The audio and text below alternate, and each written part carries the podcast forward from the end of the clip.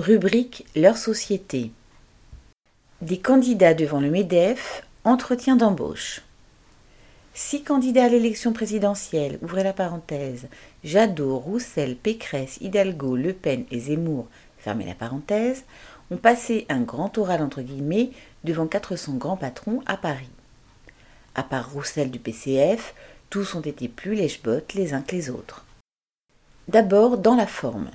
Jadot a dit que, ouvrez les guillemets, la transition écologique se fera avec les entreprises ou ne se fera pas, fermez les guillemets. Le Pen a déclaré que ses grands patrons étaient, ouvrez les guillemets, le poumon de la France, fermez les guillemets. Et Zemmour leur a carrément avoué Je vous admire, entre guillemets. Révélant ses sentiments profonds, en appelant le dirigeant du MEDEF Geoffroy Roux de Bézieux. Il a même fait un lapsus en le nommant Geoffroy Roux de Beauzieux, entre guillemets. Quant aux mesures phares exposées par ces candidats, elles comprenaient toutes des aides publiques aux grandes entreprises. L'écologiste a expliqué qu'il distribuerait des aides, de suspension, pour soutenir la transition écologique.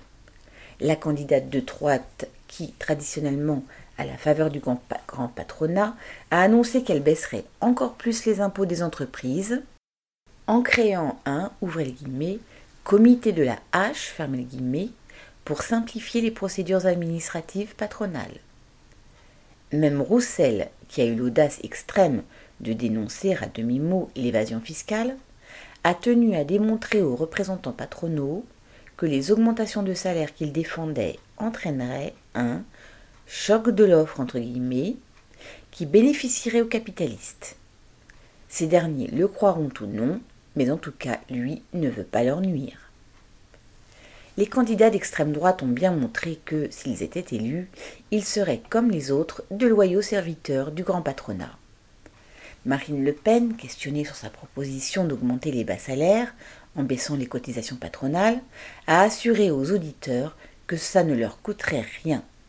Et elle a ajouté que, pour l'État, cela ne serait, ouvrez les guillemets, que du manque à gagner fermez guillemets.